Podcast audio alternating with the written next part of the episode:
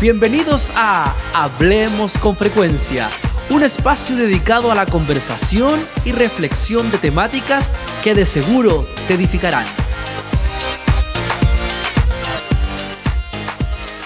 Esta es la imagen que les compartí el día viernes para más o menos engancharlos, invitarlos también, entusiasmarlos con eh, lo que vamos a estar tratando en estos próximos domingos si el Señor lo permite, esta serie se compone de tres capítulos, pero si es que nos entusiasmamos, podríamos añadirle unos capítulos más, como todas las series ¿cierto? de Netflix, que parten como una primera temporada y después a lo mejor continúan. No lo sé, el Señor sabe. Pero sin lugar a duda, amados hermanos, que vamos a estar eh, tratando esta serie que yo le he puesto por título Frente al espejo. Y ahí hay un monito, ¿cierto? No, estoy haciendo referencia a nadie. Eh, así que nadie se sienta aludido con el monito. Pero me gustó la imagen del monito ahí mirándose al espejo. Eh, y bueno, el primer capítulo, el capítulo que vamos a estar tratando el día de hoy, se llama Observando mi propósito. La próxima semana, Dios mediante, vamos a estar tratando observando mi identidad. Y la subsiguiente, o sea, de este domingo al otro, observando mi moralidad. ¿Ya? Esos son por lo menos los, los, títulos de los tres capítulos que vamos a estar llevando a cabo. ¿Y por qué, amados hermanos, esto de, de, estar frente al espejo? Bueno, tal como lo, expresé a través de, de la red de la iglesia, a través de Facebook, quiero invitarlos a que nos podamos conducir hacia una visión o hacia una mirada retrospectiva, ¿ya? O sea, quiero que nos miremos a nosotros mismos. Siempre que, tenemos la, posibilidad de, de, poder escuchar palabra de Dios, siempre tenemos que examinarnos. Por eso el salmista dice, examina, oh Dios, mi corazón. Y ve si hay en mí camino de perversidad. Cada vez que estamos escuchando palabra de Dios, tenemos que irnos mirando al espejo. Y queremos a través de, esta visión en el espejo, poder examinar nuestra espiritualidad, poder examinar también nuestros rudimentos como cristianos y como hijos de Dios.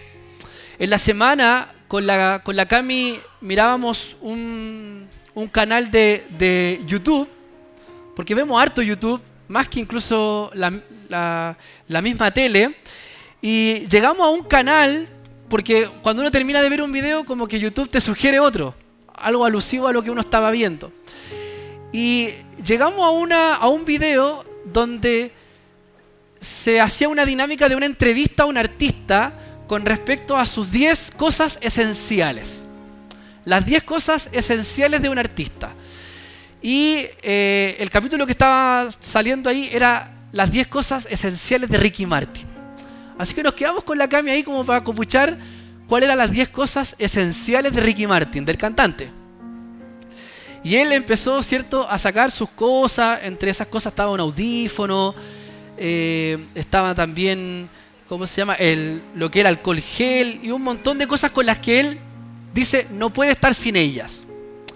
Y entre las cosas que este artista mencionaba, varias de ellas apuntaban a, su cuidado personal, al de su físico. Tenía una crema para los ojos, tenía una crema también para la piel, y él decía ahí eh, en la entrevista que era importante para él tener un tiempo para él, ¿cierto? Y él decía, yo tengo que levantarme en la mañana antes que mis cuatro hijos, no me pregunten cómo tuvo los hijos, no me voy a meter en ese tema, pero él decía, me tengo que levantar antes que mis cuatro hijos porque necesito tener un tiempo para mí. Y que es la sensación que, me dan también las madres que anhelan también tener ese tiempo para ellas. Y él decía, tengo que levantarme antes y tengo que mirarme al espejo, así lo dice tal cual, ¿cierto? Tengo que mirarme al espejo y tengo que intentar, dice, contestarme las 179 preguntas que tengo cada mañana. Así. Creo que lo estoy citando textual. Me llamó la atención eso. Y ahí el Señor me, me hizo clic. ya tenía listo el mensaje, tenía todo ya bien elaborado, pero no tenía el título. Y me gustó eso de lo que dijo Ricky Martin. Así que si es que, si es que llega a escuchar el mensaje un día de mañana, este mensaje, que sepa que el título lo coloqué un poco en referencia a él. Pero más allá de eso, amados hermanos, lo que, lo que me hizo reflexionar, porque el Señor nos puede hablar en cualquier momento, en cualquier situación, en cualquier contexto, da lo mismo. Lo que me llama la atención de las palabras de este artista es que hay un momento frente al espejo que lo lleva a reflexionar. Espero que una de esas mañanas frente al espejo el Señor se le revele. Amén. ¿Por qué no? Y que una de esas preguntas sea si Dios es real o no, o si Dios ha sido fiel o no. ¿Quién sabe? Pero amados hermanos, yo no sé si coincidimos juntos en esto, pero el espejo es de esos objetos que tienen esa capacidad de atraer nuestra atención. Y atrae nuestra atención con mucha facilidad. Yo no sé cuánto aquí, pero el espejo tiene eso de que si uno está frente a él, no lo puede no dejar de mirar. Porque ¿quién está en el espejo? Uno, ¿cierto? Uno, el que está en el espejo. Y el espejo tiene eso de que te atrae, te atrapa y caes en él y te miras y dependiendo de tu nivel de vanidad es cuánto rato vas a estar pasado frente al espejo. ¿Cierto? Las niñas ahí se miran y se miran al espejo, o los varones también. Habla Señor. Pero lo interesante, amados hermanos, del espejo, y por, eso que estoy como introduciendo por qué le puse frente al espejo, es que el espejo nos muestra nuestra realidad. Muestra quiénes somos realmente. Con nuestros defectos y con nuestras virtudes. ¿A cuánto le gusta mirarse al espejo a ver con sinceridad? ¿Cierto? Puede ser que usted no sea Brad Pitt. ¿Cierto? Puede ser que usted no sea Brad Pitt. Pero igual le gusta mirarse al espejo. ¿Cierto? Seas feo o seas bonito, da lo mismo. El espejo te atrapa. Y lo más probable es que no salgas de tu casa sin mirarte al espejo. Porque puede haber algo, un granito, no sé, un moco, no sé. Entonces, uno no se da cuenta, un cilantro, ¿cierto? Un perejil. Y el espejo te salva de eso. Especialmente, claro, la mascarilla cochina, exactamente. De hecho, hablando, lo mejor no hablando de la mascarilla, me puse a cucharear un Milo que tenía, que tenía, teníamos, tenemos en el Star. Un Milo me, lo cachuré, porque tenía como, no sé, baja azúcar, no sé y me quedó manchado como con chocolate aquí la mascarilla. Se veía raro la mascarilla con chocolate. Y menos mal que fui al baño y miré al espejo y tenía sucia la mascarilla. Con que no me veo al espejo no me doy cuenta en todo el día y ando con la mascarilla sucia y todos mirándome así como, oye, andando metido este compadre con la mascarilla. Pero, amados hermanos, el espejo no miente y nos muestra realmente quiénes somos. Por eso me inspiré en lo del espejo. Porque quiero invitarlos, amados hermanos, a que nos miremos al espejo estos próximos domingos y que a través de las escrituras podamos examinar nuestra realidad y podamos también perfeccionar nuestro caminar. ¿Cuántos quieren estar frente al espejo? Es difícil estar frente al espejo. Es difícil porque nos damos cuenta en qué estamos. Pero todo lo que nos muestre en qué estamos que nos ayude a enmendar, que nos ayude a avanzar, que nos ayude a perfeccionar nuestro camino. Vamos a ir a Efesios, al capítulo 2, al verso 10.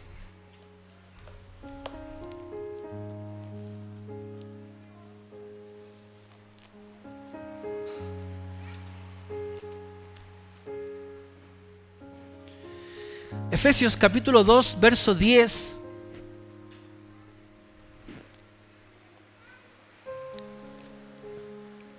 Diga un fuerte amén quien lo encontró.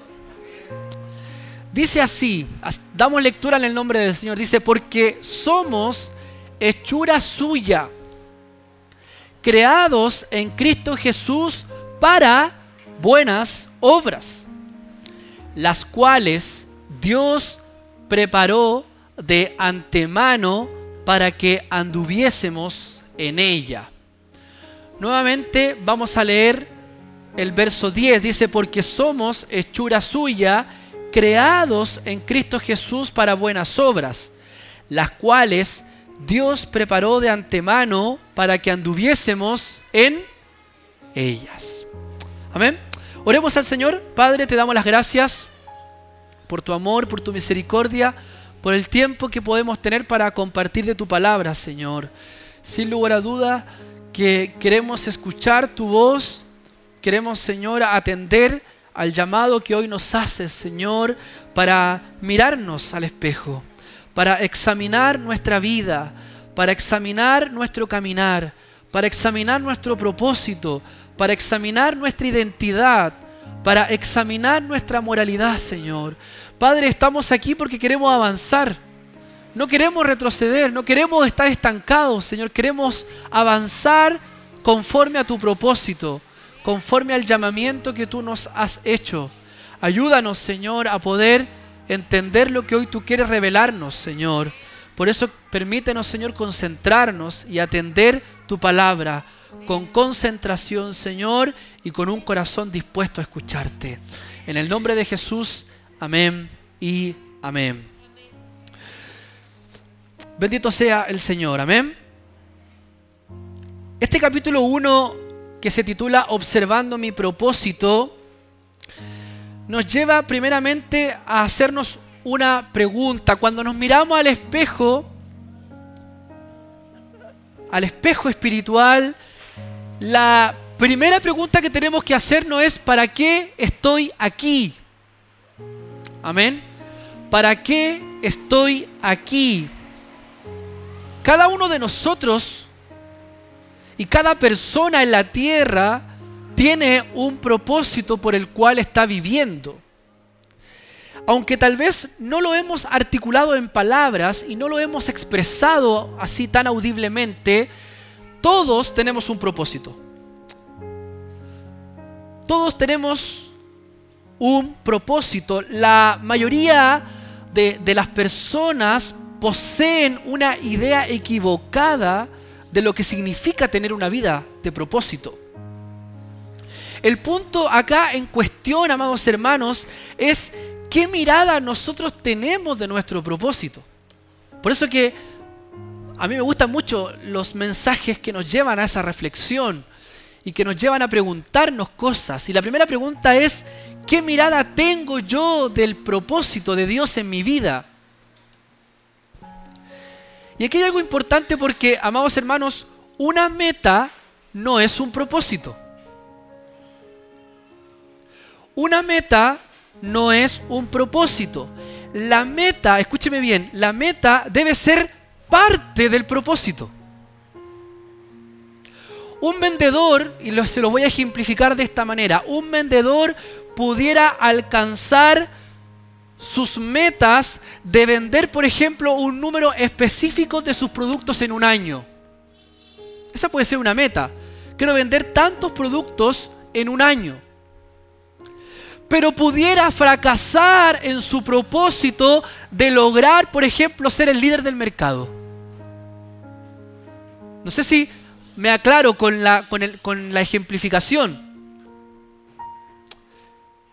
A nivel espiritual y a nivel personal ocurre algo similar. Pudiésemos vivir una vida completa alcanzando metas.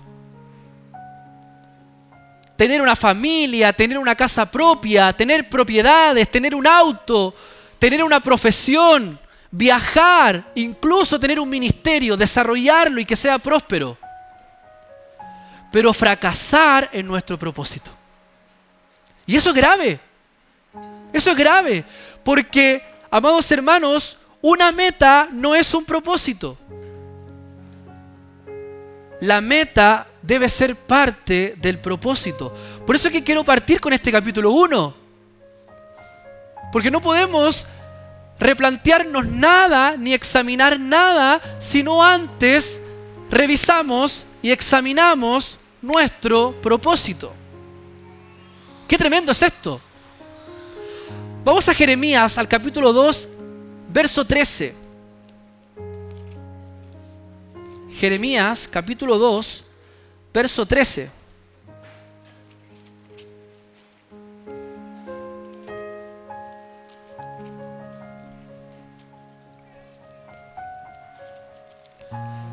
Dice así, Jeremías capítulo 2, verso 13.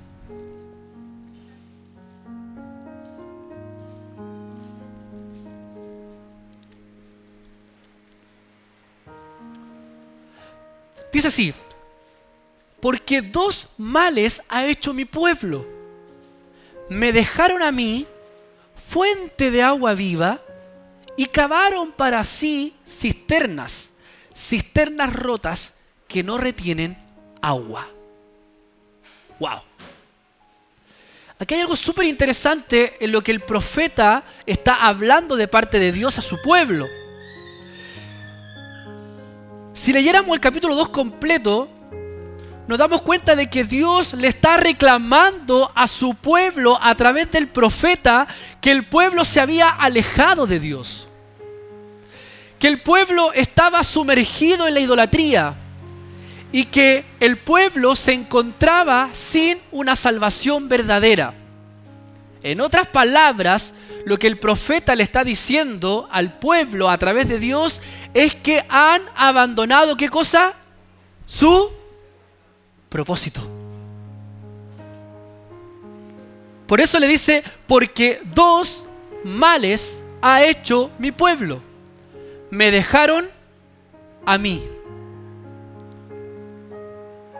Esto, amados hermanos, de abandonar el propósito e irse tras otros afanes que para Israel fueron los ídolos, el profeta lo compara con cambiar una fuente real de agua por un depósito de agua. Una cosa muy distinta es tomar agua, ¿cierto?, de un barril que tomar agua de la llave. El agua es distinta, mantiene su frescura cuando yo la saco directamente desde la llave. Y eso es lo que está diciendo el profeta aquí. Cavaron para sí cisternas en donde quisieron retener el agua. Pero ¿qué pasaba con las cisternas? Las cisternas estaban rotas y no retuvieron el agua. ¿De dónde tenían que beber? De él, de la fuente de agua directamente. No cavar cisternas.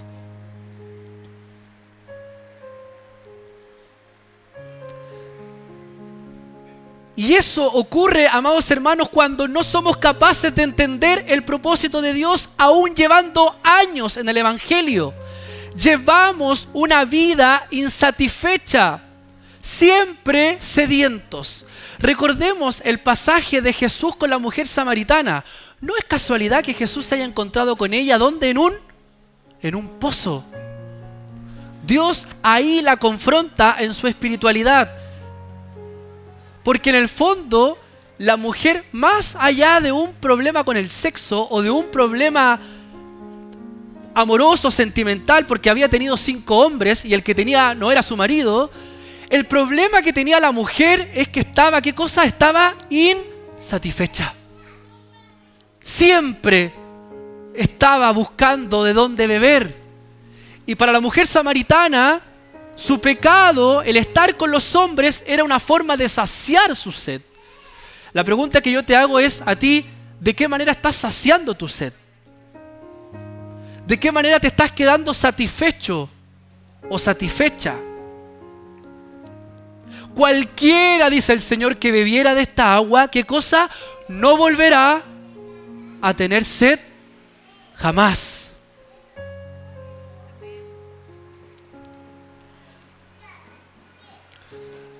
Porque dice el Señor, yo le daré de un agua que salte, ¿para qué? Para vida eterna.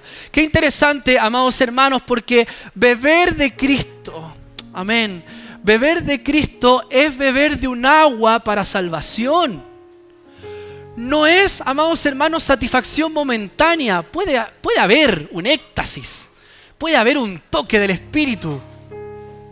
Puede haber, nosotros que somos pentecostales creemos en eso, en una manifestación del Espíritu, donde el Espíritu remueve nuestras vidas, nos sacude, nos lleva al altar, nos arrodillamos, nos quebrantamos delante de Él. Pero amados hermanos, la, fuente de agua viva, que es Cristo nuestro Señor, es un agua que es para salvación eterna. No es satisfacción momentánea, es satisfacción eterna que trae consigo necesariamente, amados hermanos, no tener sed jamás. Bendito sea el Señor. ¿Cuántos dicen amén a eso? Ahora bien, amados hermanos, la Biblia es clara con respecto a nuestro propósito. Y tal como lo hablaba el hermano Manuel, la carta de Efesios es una carta espectacular cuando uno está desorientado. Es la brújula de la iglesia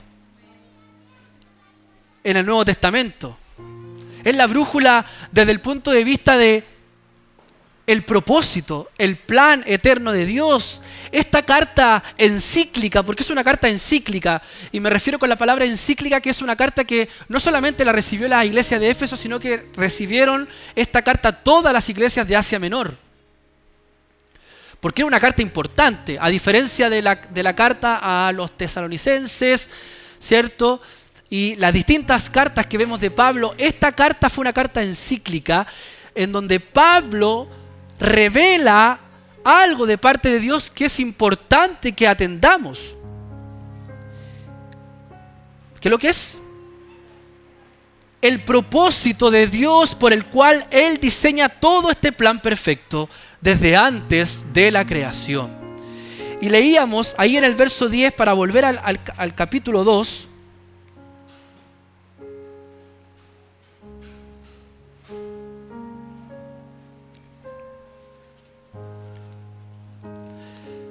que dice, porque somos, ¿qué cosa? Hechura suya, creados en Cristo Jesús para buenas obras, las cuales, dice, Dios preparó de antemano para que anduviésemos en ellas. Lo primero que debemos destacar del texto, amados hermanos, es que, tal como lo plantea el apóstol Pablo, nosotros todos somos hechura de Dios. ¿Qué quiere decir esto de que somos hechura de Dios? Que primeramente nosotros no nos pertenecemos a nosotros mismos. Ni podemos arrogar decir que es nuestro propósito. Eso es lo primero. Pablo ordena y dice, a ver, ¿de quiénes somos? ¿Nos pertenecemos a nosotros mismos? No. ¿Qué dice Pablo? Que somos hechura de Dios. O sea, fuimos creados por Dios. Le pertenecemos al Señor porque Él cuenta con el derecho de creación sobre nosotros. Y eso es fundamental.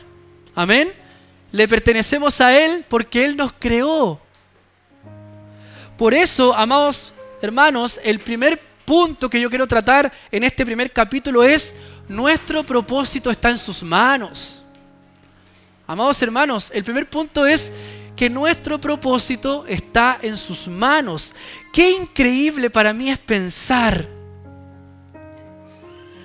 y reflexionar que Dios pensó en mí, en este morenito, antes de la fundación del mundo. A mí esa cuestión me, me vuelve loco, me conmueve. Y esto lo entendí desde muy chiquitito. Por eso es que creo que nunca tuve problemas de autoestima. Porque entendí que tenía un valor de creación.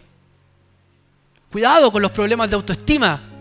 Los problemas de autoestima radican en que algo no se ha engranado en entender el propósito de Dios para con nosotros. Lo primero que Dios nos habla a través de la escritura es que tenemos un valor de creación. Somos sus hijos, somos sus criaturas. Así que que nadie venga a poner menos valor en ti. Ni que no vales para algo, ni para nada. Porque eres su, eres su hijo, eres hijo de Dios. Y eso tiene un valor que incluso fuiste comprado, y aquí ya queda la escoba, a precio de sangre. Bendito sea el Señor. A mí eso me conmueve, en verdad. Porque aparte de ser creado por Él, Él me escoge, me muestra su amor, muere por mí. Bendito sea el Señor.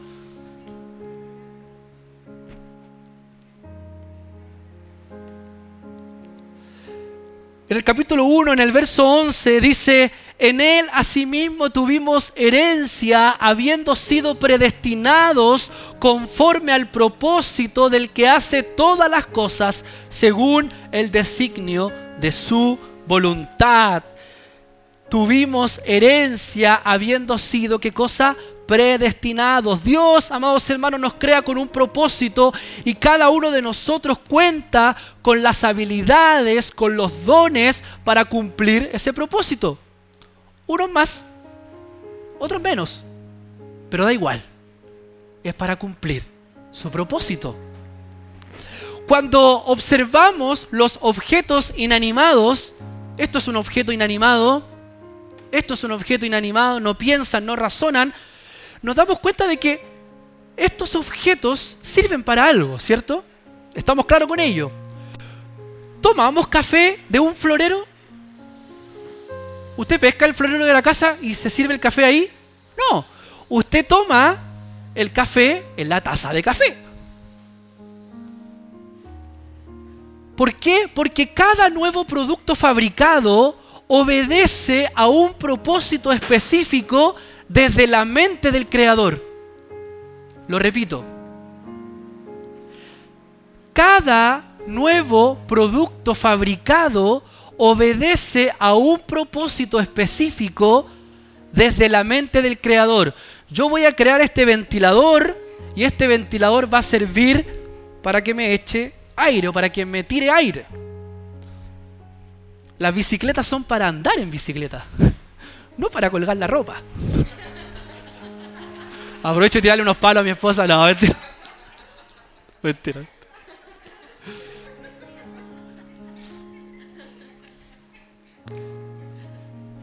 Amados hermanos, esto es lo que les estoy comentando que es tan superfluo, tal vez o tan cotidiano, es glorioso en nuestras vidas comprenderlo porque nos damos cuenta que el propósito de la vida del ser humano solo es conocido por su creador. El propósito de la vida del ser humano solo es conocido por su creador. Y aquellos que andan vagando en crisis existenciales, hermano, lo más triste es que hay creyentes que andan vagando en esas crisis. ¿Quién soy?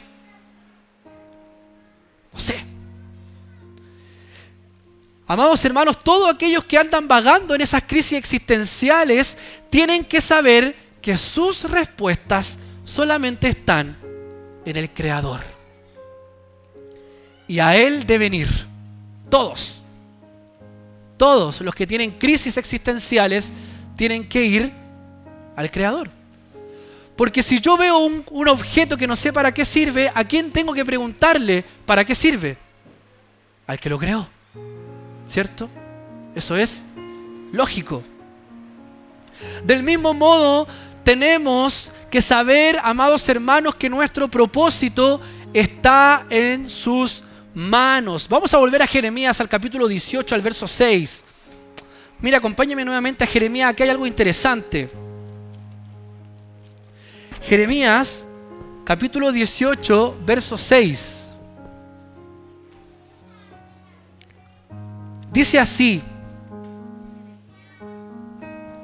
18, 6.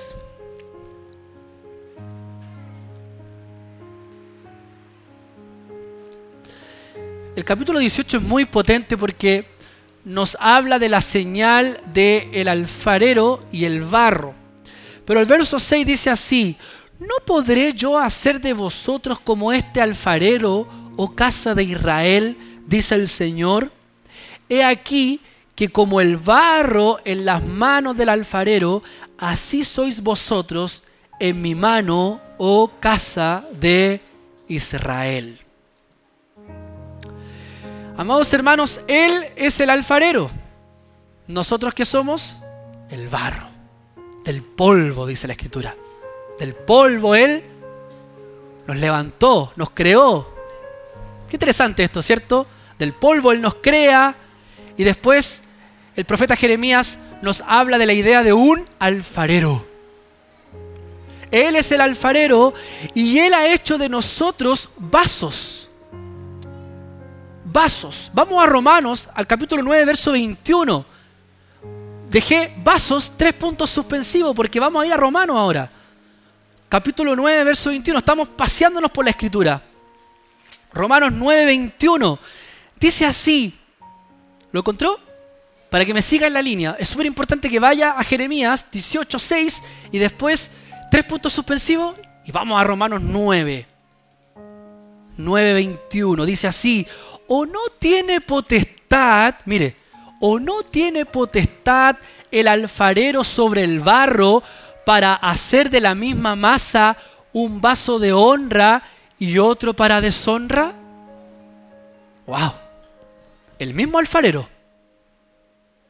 Entonces, del polvo Él nos creó, Identidad. La próxima semana vamos a hablar un poco de eso. Del polvo. Somos barro en las manos del alfarero. Pero ahora Pablo a los romanos le dice, ¿qué tipo de vaso eres? ¿Qué propósito estás caminando? ¿Hacia dónde va tu camino? Lo interesante acá, amados hermanos, es que aquellos vasos para honra, ¿cuántos son vasos para honra, amén. Gloria al Señor, tenga la certeza, yo soy un vaso para honra. Los que somos vasos para honra, siempre vamos a estar aprisionados, encerrados en su plan. De un modo u otro, amado hermano, el vaso de honra va a ser fiel a su esencia para lo que fue construido. Por eso que en, el menaje, en, la decoración del hogar, en, la casa van a haber vasos de honra y vasos para deshonra. Y el, y el vaso de honra va a ser siempre vaso de honra y el vaso de deshonra va a ser siempre vaso para deshonra. Por eso que dice que Él nos predestinó, Él nos escogió, Él nos llamó. A algunos para ser vaso de honra y otros para ser vaso de deshonra. Pensemos en Jonás. Cuando leemos el capítulo 1 de Jonás nos damos cuenta, este es un vaso de deshonra.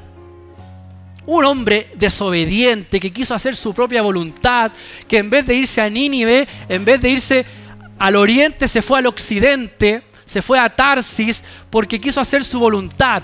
Hay muchos en la iglesia que quieren hacer su voluntad. Quieren mandarse solos. No vienen al culto, se toman tiempos viven una anarquía espiritual. Pero amados hermanos, Dios en su misericordia lo enseña a volver al camino porque Jonás era un vaso de honra. Lo tiene tres días en un vientre de un pez y lo vomita en el camino que Dios sí preparó de él de antemano.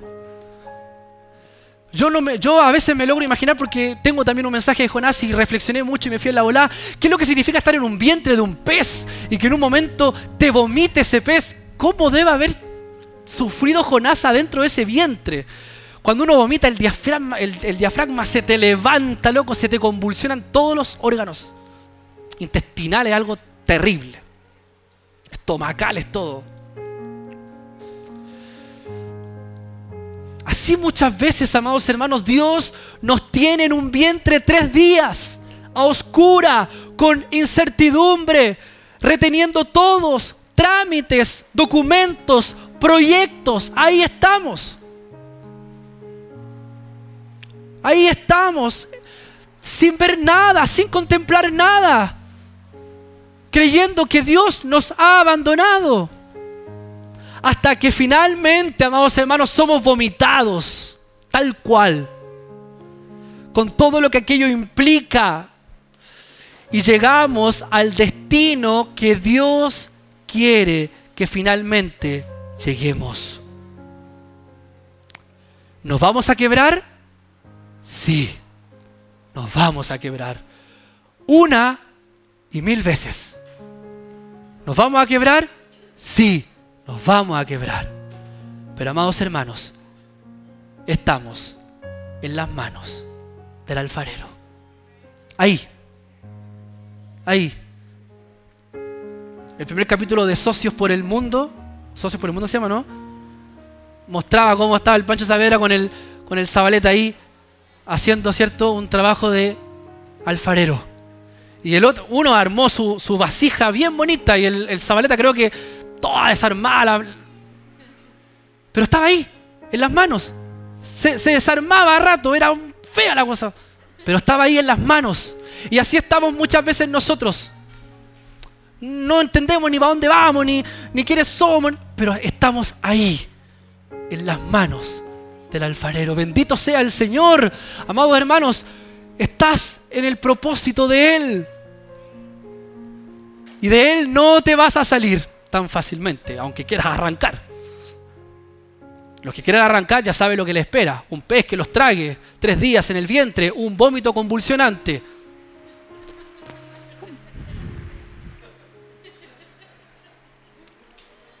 Pero vamos a volver. Pero vamos a volver. Ni a la cima con C, ni a la cima con S. Qué hermosa palabra, ¿no? Se habla igual, pero una es la más alta y la otra es la más baja. Aunque arranquemos a, esas ambas cimas, ahí el Señor nos va a perseguir y nos va a buscar. Amén. Ahora, amados hermanos, continuando con el, con el, con el texto, dice que somos hechura suya. Volvamos a Efesios.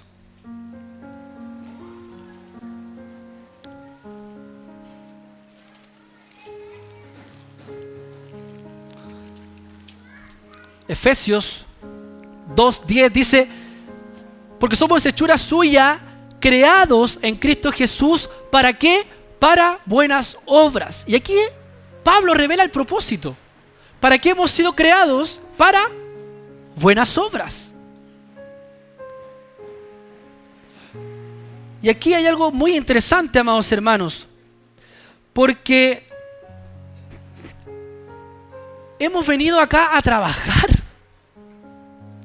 Hemos venido a trabajar. Y el punto dos es, nuestro propósito es trabajar. Aquí ya algunos me comienzan a mirar así como, pucha, pero ¿cómo? Si no quiero trabajar más. Víctor, ¿tú querés trabajar presencialmente? No, no. Para ti eso fue un retroceso, pero el Señor ahí te quiere. Trabajando, despertándote a las 5 de la mañana. Como yo hoy día que a las 6 de la mañana me, me llamaron del hospital. Que había alguien infartándose. Y cuando me refiero al trabajo, amados hermanos, me refiero al hecho de mantener una vida activa en pos de la obtención de buenos frutos. Estas, aquí quiero hacer un paréntesis, abro un paréntesis. Estas buenas obras que nos plantea Pablo no tienen que ver con algo soteriológico. La, la soteriología es la teología de la salvación, el estudio de la salvación.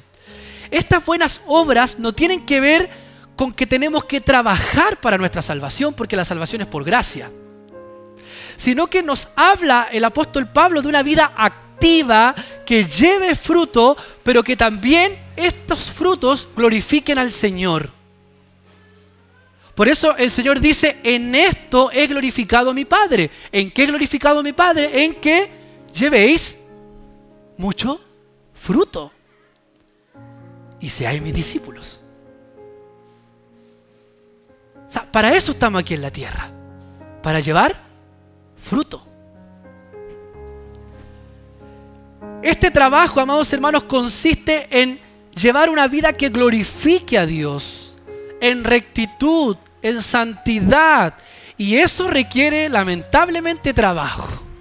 Trabajo, trabajo, negación, renuncia, muerte, trabajo. ¿Es fatigoso el trabajo? ¿Es cansado el trabajo? Sí, pero es trabajo. Por eso Pablo dice, yo como perito arquitecto. Ahí, algo que requiere pericia, trabajo. Pero también, amados hermanos, el trabajo también lo tenemos que entender como el trabajo terrenal que tú y yo tenemos aquí en la tierra. Algunos cometen el error en pensar que el trabajo, estoy hablando del trabajo, del trabajo que hacemos todos los días, ¿ya? O sea, hablé del trabajo espiritual, que tiene que ver con renuncia, con negación, para dar fruto, pero ahora quiero hablar del trabajo en el que cada uno de nosotros estamos involucrados. Secular, no me gusta la palabra secular, porque no creo que haya un trabajo secular. Todos los trabajos son para la gloria de Dios.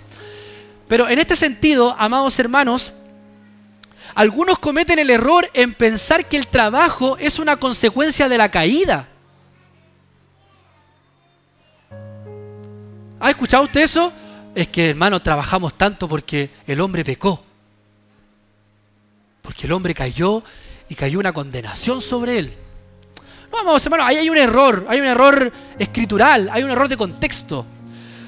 Porque si leemos los dos primeros capítulos del Génesis, veremos que el trabajo, amados hermanos, es una tarea que Dios encomienda en Adán y en Eva. Si no me cree, vamos a Génesis capítulo 1, verso 28, miren.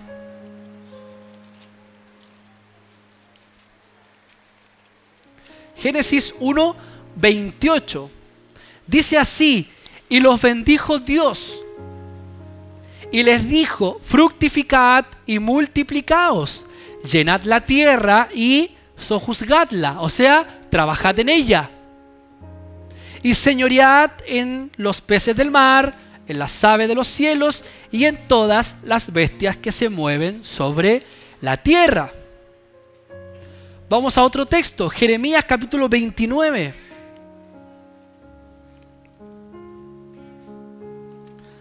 verso 4 y verso 7. Jeremías 29, del verso 4 al verso 7, dice así. Así ha dicho el Señor de los ejércitos, Dios de Israel, a todos los de la cautividad que hice transportar de Jerusalén a Babilonia. Aquí empieza una instrucción. Estando el pueblo en cautividad. Aquí algo interesante. Estando el pueblo en cautividad, aprisionados, cautivos. ¿Y qué es lo que les manda Dios? Sufran, no, tranquilo, yo los voy a liberar. No, ¿qué es lo que les dice Dios en el verso 5? Edificad casas y habitadlas y plantad huertos y comed del fruto de ellos.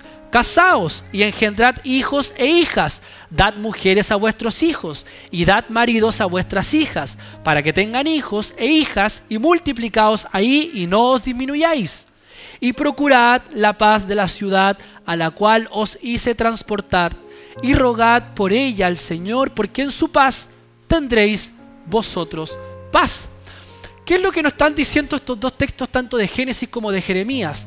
Que el llamado para moros y cristianos es a trabajar. Es a trabajar. Siempre el pastor dice que Dios llama al ministerio a gente ocupada, a gente trabajando. Los discípulos estaban en las redes cuando fueron llamados.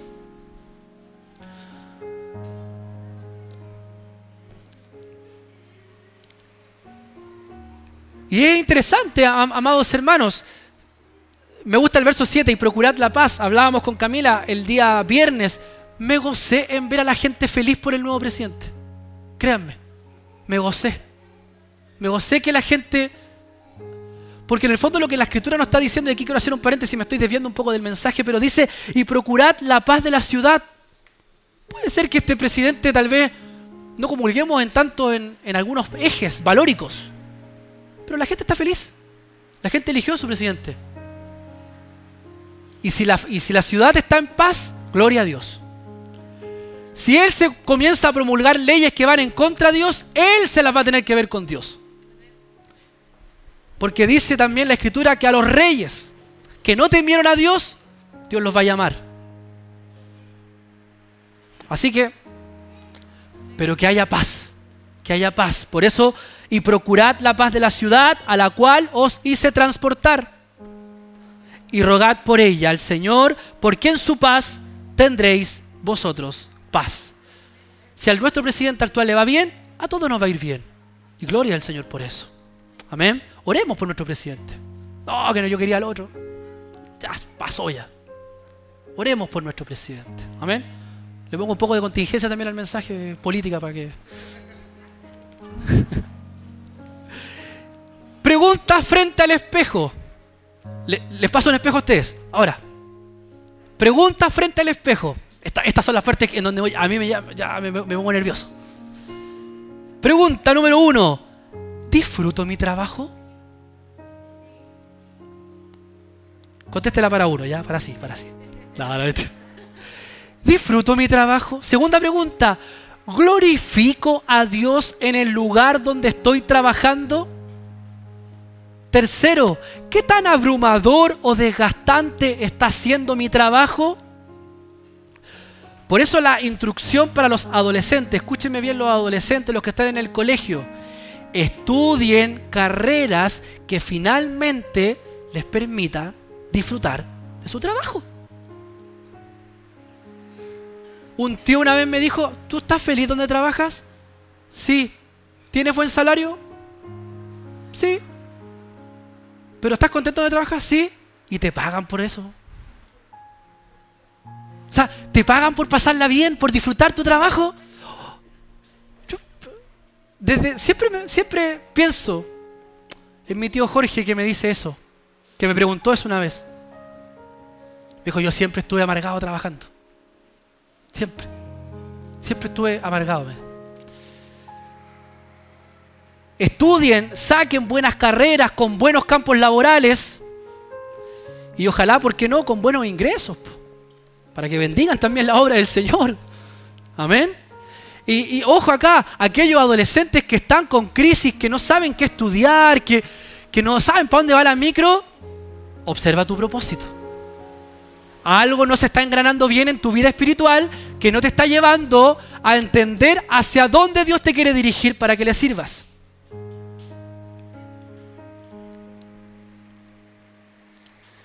Si nos miramos al espejo, amados hermanos, probablemente vamos a comenzar a ver los desgastes de una vida de trabajo, las manos del constructor, manos desgastadas, las rodillas del guardia de seguridad, el desgaste psicológico de aquellos que trabajan en la educación. Un desgaste no menor. Más encima que trabajan en las casas preparando pruebas. Es desgastante. Los que trabajamos en salud, la presión de los pacientes que a veces no logramos cubrir todas sus necesidades, etc. El trabajo produce desgaste porque eso sí que está. Eso sí que está en en, la condenación de la caída, que lamentablemente con el sudor, así, o sea, te va a costar, pero no el trabajo, porque el trabajo es para la gloria de Dios. Y de esa manera, amados hermanos, de todo aquello de lo que Dios nos ha dado para sustentarnos, debemos ser agradecidos porque de un modo u otro hemos podido servir a nuestro prójimo. Y hemos entendido el propósito de Dios que por lo tanto nos lleva a vivir y estar agradecidos. Existen hombres, amados hermanos, con grandes profesiones y con grandes salarios económicos, pero que siguen insatisfechos. Así que la aspiración a un trabajo con mayor sueldo puede ser que no sea ese tu propósito o tu meta. Yo tenía un profesor médico, ganaba como 16 millones de pesos en la clínica Reñaca y nos pedía plata para irse para la casa.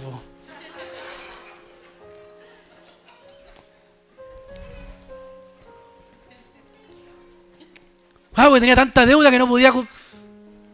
Tenía que comprarle, pagarle el, auto a, los a todos los hijos que tenía.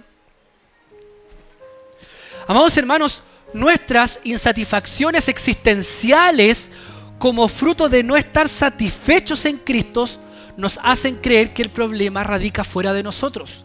Lo repito, nuestras insatisfacciones existenciales como fruto de no estar satisfechos en Cristo nos hacen creer que el problema radica fuera de nosotros. Y vamos tras otras cosas, buscando otros resultados No queremos trabajar para cumplir los propósitos del Señor porque tenemos corazones lamentablemente rebeldes. Recordemos la construcción de la torre de Babel. Ellos quisieron edificar, ¿qué cosa? Algo por sus propios medios. Así como esos hombres muchas veces trabajamos y construimos tiendas en nuestra vida para nuestra propia fama, porque esa era la pretensión de la Torre de Babel, construir algo y el hombre quiere eso, en Dubái, en todas estas ciudades fascinantes, quieren construir el rascacielos más grande y, más grande, y, porque el hombre siempre busca eso, el hombre está insatisfecho y siempre va a querer aspirar a más. Y cuidado, porque eso puede, ese germen también puede caer en los creyentes. No, que quiero el auto más grande y quiero el trabajo más poderoso y quiero más y quiero más y más y más. A ver, cuidado, cuidado. Sí, el Señor nos puede prosperar, nos puede bendecir, pero ¿dónde está la motivación de nuestro corazón? Por sobre toda cosa guardada, ¿qué cosa? Guarda tu corazón.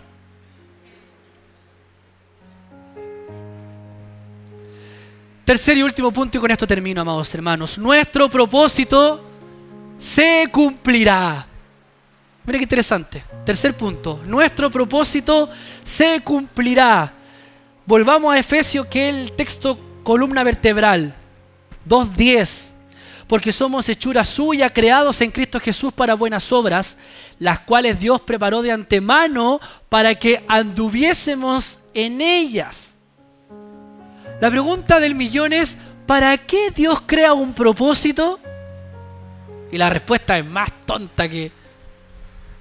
¿Para qué Dios crea un propósito? Para que se cumpla. Para que se cumpla. Por eso, ¿para qué son las buenas obras? Para que andemos en ellas. Es como, como raro, ¿no? ¿Sabes? Como raro porque es como, como repetitivo. Pero es verdad. Dios prepara nuestras buenas obras, prepara nuestro trabajo para que andemos en Él y cumplamos su propósito. Parece raro, parece tonto lo que estamos planteando, pero amados hermanos, qué trascendental va a ser, lo hablo en futuro, para nuestras vidas que este tercer punto se revele en nuestros corazones. ¿Cuántos naufragios en las escrituras vemos de hombres que dudaron del cumplimiento de las promesas de Dios? Porque podríamos tener claro el propósito de Dios en nuestras vidas, pero dudar de su cumplimiento. Hay una diferencia. No, si yo tengo claro para qué Dios me llamó, pero cuando está echando el agua, cuando, cuando, cuando vienen los vientos, ¿Está tan claro el propósito de Dios?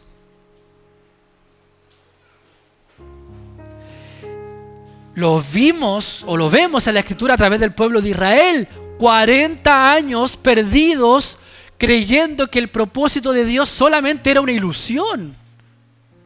Amados hermanos, en nuestro caminar espiritual van a existir momentos de profunda duda e incertidumbre. Un cáncer terminal como el que estamos sufriendo ahora como familia. Las palabras de mi tío, del esposo de mi tía, no las puedo olvidar.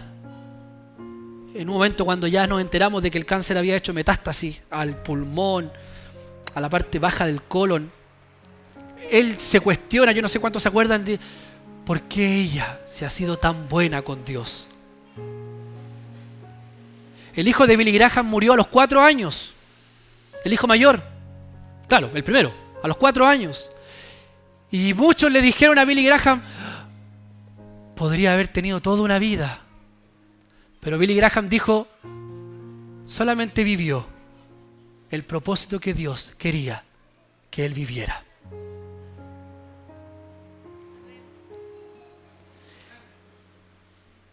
Nuevamente frente al espejo tenemos que hacernos estas preguntas. Porque, amados hermanos, van a haber tiempos de incertidumbre, especialmente en las crisis. En la crisis matrimonial. ¿Será el hombre con el que me tenía que casar? ¿Será la mujer que Dios tenía para mí?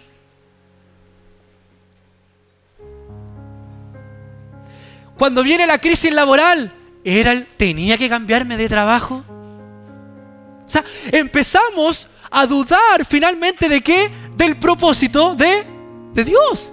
Porque todo nuestro caminar está en su voluntad. Y aquí hay algo interesante, amados hermanos, porque en las crisis viene la incertidumbre, viene la duda, era la carrera que Dios quería que estudiara, es el trabajo donde Él quería que yo esté.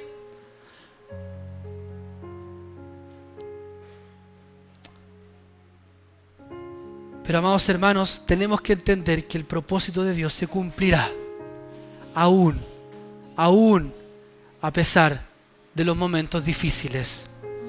En Hechos en el capítulo 13, en el verso 36, Hechos en el capítulo 13, en el verso 36, dice,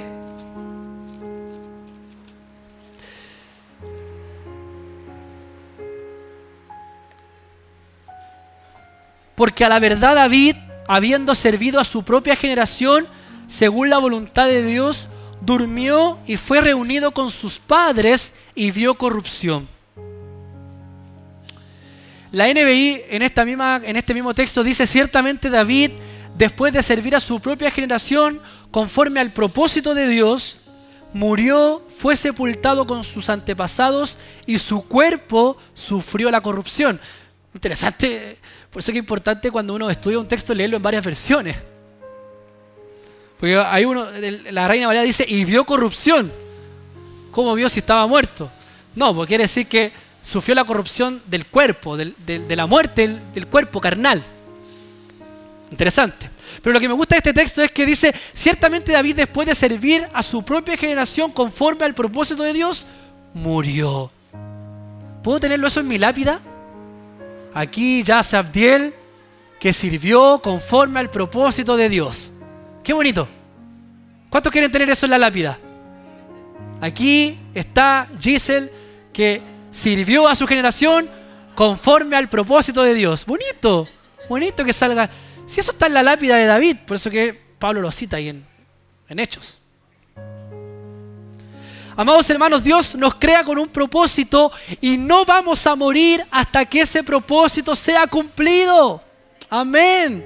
Aunque muramos mañana, debemos tener la certeza que si el Señor así lo permitió, es porque su propósito en nosotros ya tuvo su cumplimiento.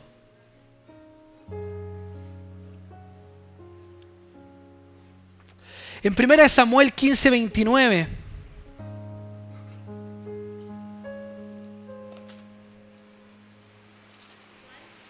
Primera de Samuel 15, 29. Dice así. Además,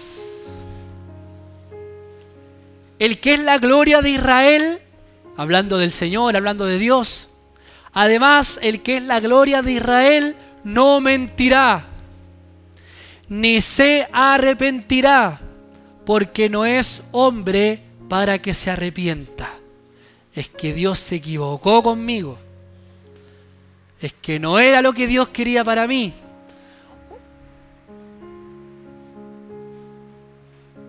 ¿Qué dice la escritura? Que Él no miente, no se arrepiente. Él va hasta el fin. ¿Cómo ora Jesús y cómo Él nos enseña a orar? Dice, venga tu reino, ¿qué cosa? Hágase tú voluntad es tácito. Hágase tu voluntad como en el cielo, así también en la tierra. Amados hermanos, meditar en esta palabra nos tiene que ayudar a llenarnos de paz y de tranquilidad en nuestro caminar diario. ¿Cuál era la confianza que estaba en Rey David y que por eso que Pablo después lo cita en Hechos? Y ahí está en el Salmo 138, miren, el Salmo de David. Salmo 138, verso 8.